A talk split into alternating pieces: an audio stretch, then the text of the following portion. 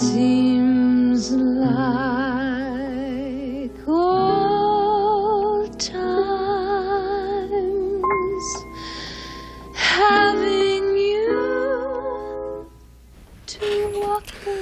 Bueno amigos, eh, estoy empezando entonces esta quinta entrega ya de, la, de esta serie que estoy haciendo, 10 obras maestras.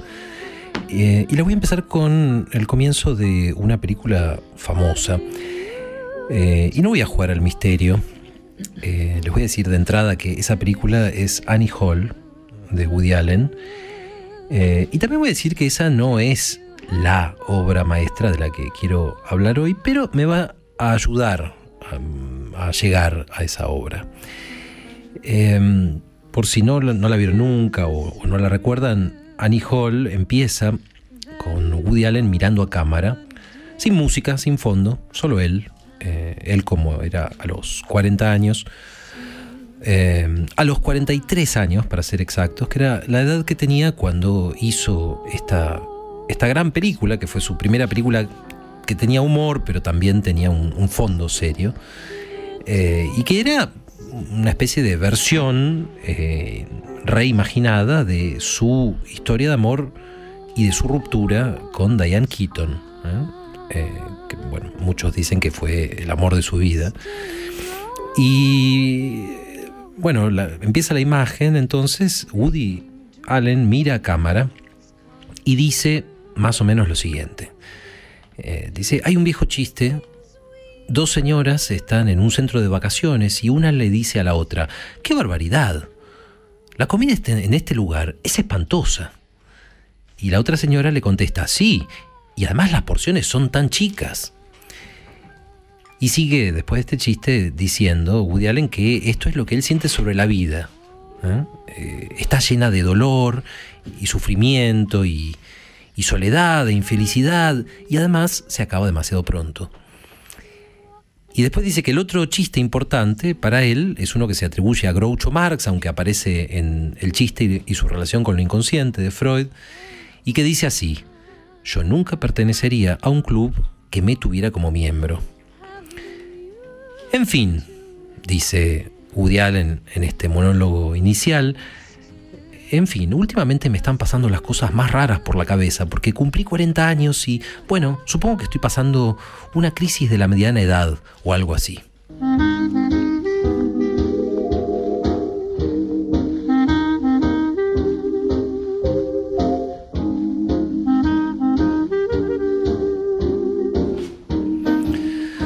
Así empieza entonces ese monólogo de Woody Allen y enseguida agrega esto que nos va a permitir saber de qué trata finalmente esta película.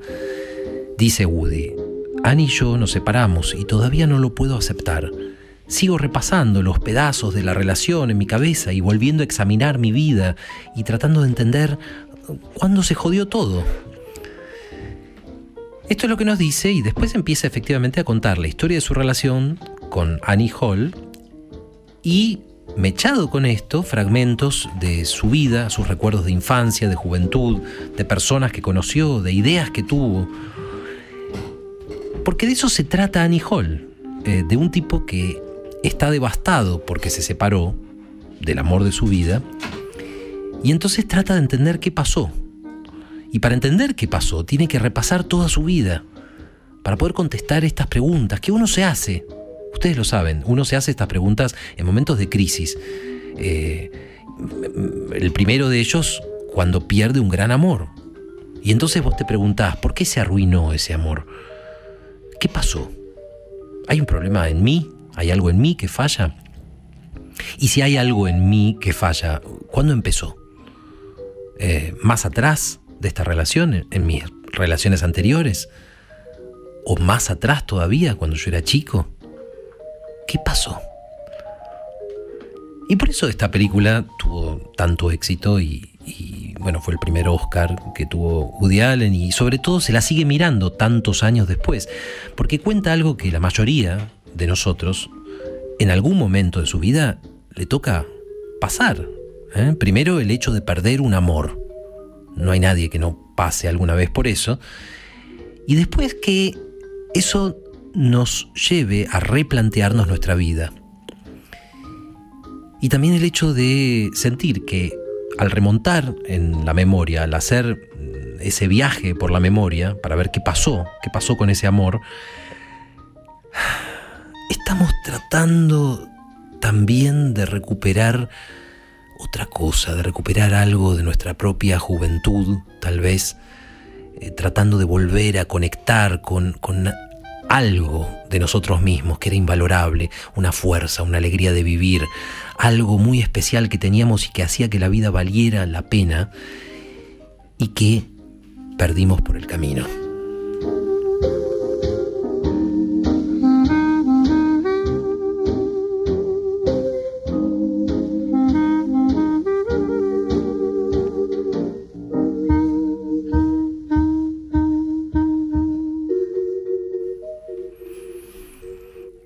Bueno, hasta acá Woody Allen. ¿Quieren que les diga quién más contó esencialmente esa misma historia? Solo que en el siglo XIV, en la ciudad de Florencia, y escrita en tercetos encadenados, para, para, para, diría Fantino, ¿no? ¿Qué, qué, estoy por decir? Voy a sugerir que Dante Alighieri, en La Divina Comedia, que es una de las obras clave de la literatura universal, que cuenta en esencia la misma historia que contó un judío neurótico de Brooklyn en 1977. No, no, no lo estoy sugiriendo, lo estoy afirmando. Obviamente la misma historia no significa la misma anécdota. Obviamente que la Divina Comedia tiene otras dimensiones, tiene una, una dimensión teológica, tiene otras lecturas.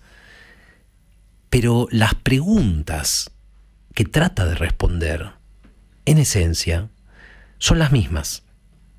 Esas preguntas son, ¿qué pasó conmigo? ¿Qué pasó con mi gran amor? ¿Por qué se rompió? ¿Y qué tengo que revisar de mi vida para llegar a entender cómo perdí a mi gran amor y cómo perdí esa parte esencial de mí mismo que tanto me importaba y tal vez, tal vez recuperarla. Y si les parece exagerado o no me creen, repasemos, repasemos lo que sucede en la Divina Comedia.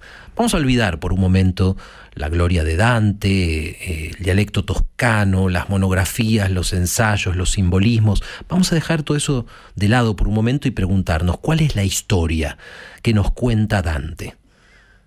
Nos cuenta que en el medio del camino de la vida se encontró en una selva oscura porque había perdido el camino recto. ¿Sí? Es decir, que igual que Woody Allen en Annie Hall, Dante tuvo una crisis de la mediana edad, tuvo un momento en el que sintió que estaba llegando a la mitad de la vida, que en aquel entonces era otra edad, pero eso poco importa. Él sentía que estaba llegando a la mitad de la vida y que había perdido algo esencial. Y esto dicho en tercetos escritos en dialecto toscano del siglo XIV, suena más o menos así.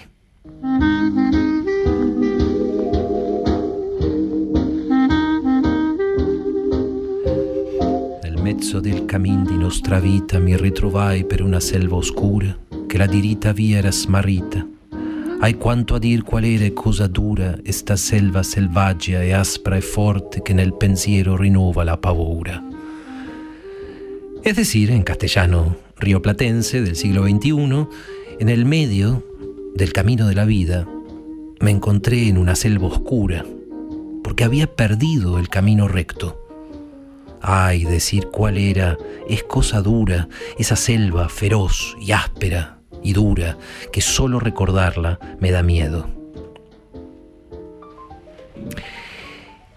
¿Y qué es lo que nos dice Dante justo después, o casi justo después, eh, ya en ese primer canto o en el segundo canto del infierno de la Divina Comedia? Em, bueno, igual que Woody Allen nos cuenta que hubo una mujer, que hubo una mujer a la que amó como a nadie y que la perdió. Y ahora esa mujer, que en el caso de Dante se llamó Beatriz, mandó de su parte al poeta Virgilio para guiarlo en un viaje por el infierno el purgatorio y el paraíso. Dicho de otra manera, ese viaje, que en la película Annie Hall es un viaje por el recuerdo, un repaso de escenas clave en el recuerdo, en Dante Alighieri es un viaje por el infierno, el purgatorio y el paraíso. ¿Y qué es lo que se va a encontrar Dante en esos lugares? Bueno, se encuentra con toda una gama de personajes, personajes reales y ficticios, personajes de la literatura que lo marcaron, y también personajes de carne y hueso que conoció y que amó o que odió.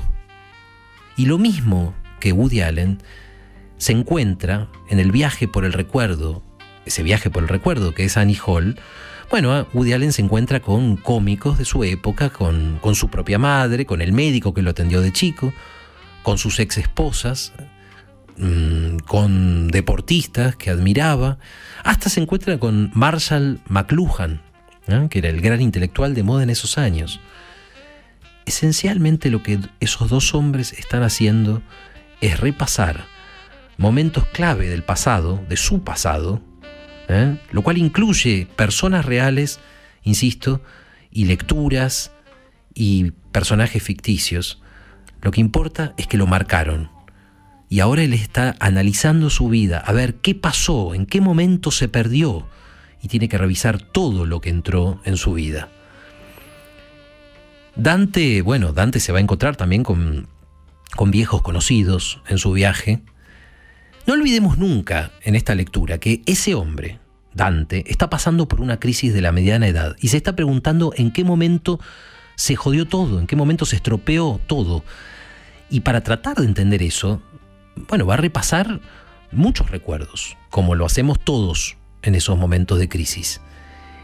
Y en, en muchos de esos recuerdos van a estar personajes que admiró, que odió, que fueron sus enemigos o simplemente que lo impresionaron. En el infierno, Dante se va a encontrar, por ejemplo, con el Papa Bonifacio VIII, que fue un gran enemigo suyo ¿eh? Eh, en Florencia. Em, también se va a encontrar con personajes literarios como Ulises, ¿eh? Ulises el de la Odisea de Homero, que está en el infierno por mentiroso. Y también personajes históricos como Cleopatra. Y se encuentra también con un amigo, em, que se llama Brunetto Latini, que fue un gran amigo de Dante y un gran intelectual humanista, pero está en el infierno por el delito de sodomía. Y esto lo menciono porque, si bien hoy nos puede chocar, digamos, con nuestra moral actual, moderna, nos puede chocar que Dante imagine a un amigo en el infierno solo por ser homosexual, también hay que decir, también hay que decir que en ese infierno imaginado por Dante, hay personajes por los que Dante claramente siente amor o admiración. Es decir, que estar en el infierno no es necesariamente, en el fondo de los fondos, algo tan malo para Dante. Y esto es muy evidente, esto que estoy diciendo, cuando Dante se encuentra con Paolo da Rimini, y con Francesca da Rimini, que son dos ex amantes que están en el segundo círculo del infierno, que es el círculo de los lujuriosos. Eh, y la historia es que, bueno, Paolo tuvo con Francesca un amor que era ilícito. Era ilícito en primer lugar porque ella era la mujer de su propio hermano.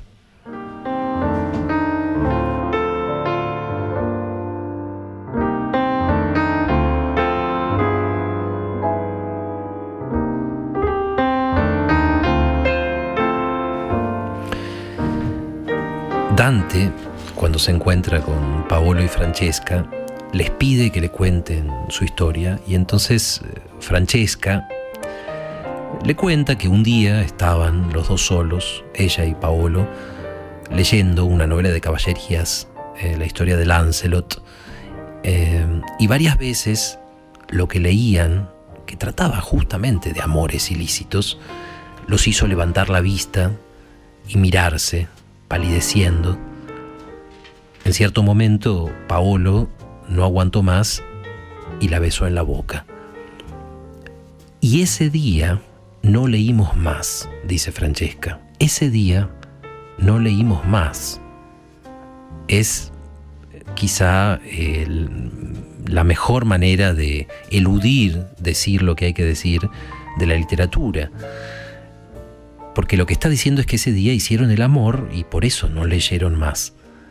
Bueno, Dante oye esta historia y siente envidia, siente que Paolo y Francesca, aunque estén en el infierno, son más felices que él. Son más felices que él, que todavía está vivo, porque ellos en el infierno al menos están juntos. En cambio él, que está vivo, perdió a Beatriz. Y esta es una de muchas escenas que van sucediendo en el infierno y después eh, en el purgatorio y en el paraíso.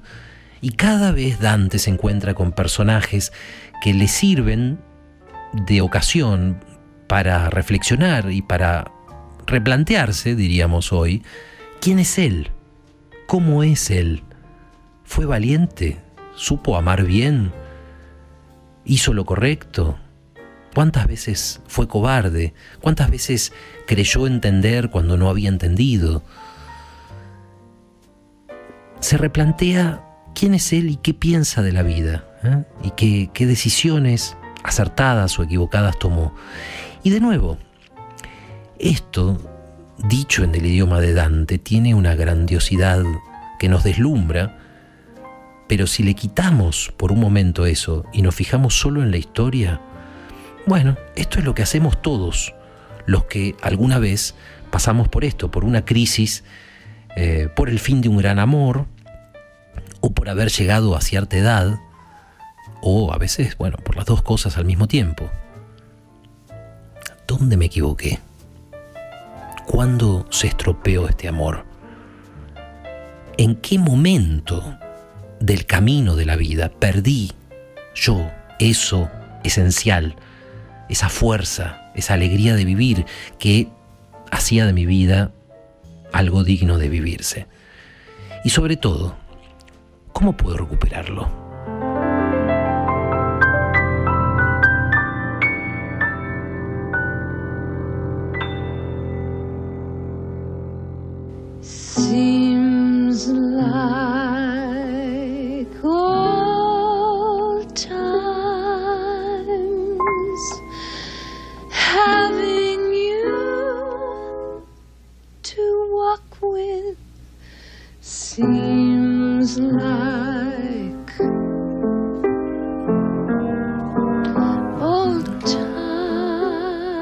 Quiero terminar esta historia mirando al lado mío la tapa de mi edición de la Divina Comedia y escuchando esta canción que se oye al final de la película de Woody Allen y en algún lugar sentir que con todas sus diferencias cuentan la misma historia.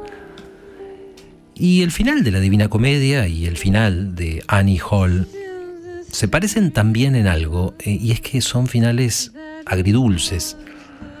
Eh, Dante, después de su largo viaje por el infierno, por el purgatorio y por el paraíso, se encuentra, por fin, con Beatriz, pero como hizo notar Jorge Luis Borges en uno de sus ensayos, ese encuentro eh, quiere ser feliz, pero tiene un cierto sabor a pesadilla, porque ahí está Beatriz, pero al mismo tiempo es inalcanzable.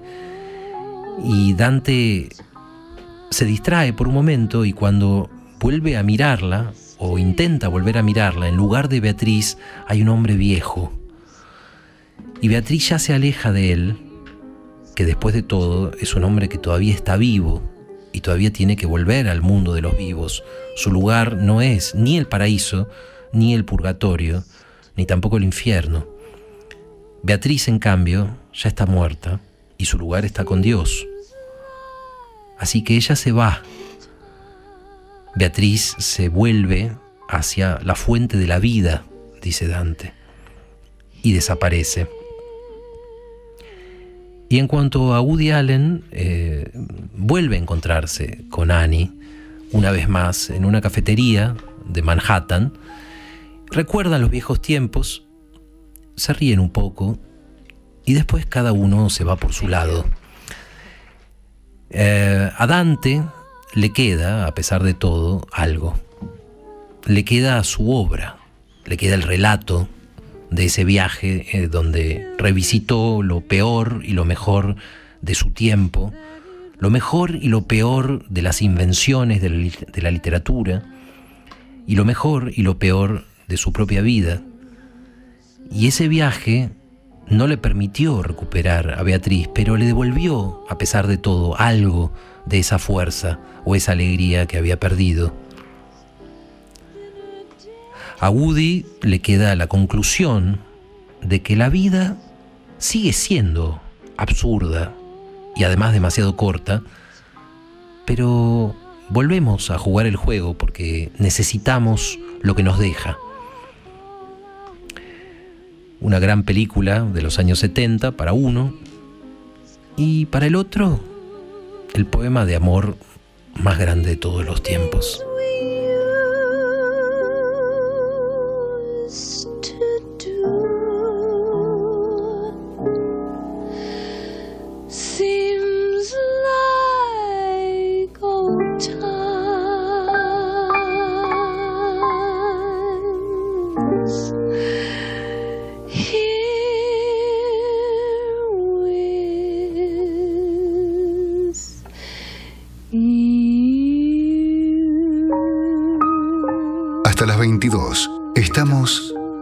Pensándolo bien por Mitre.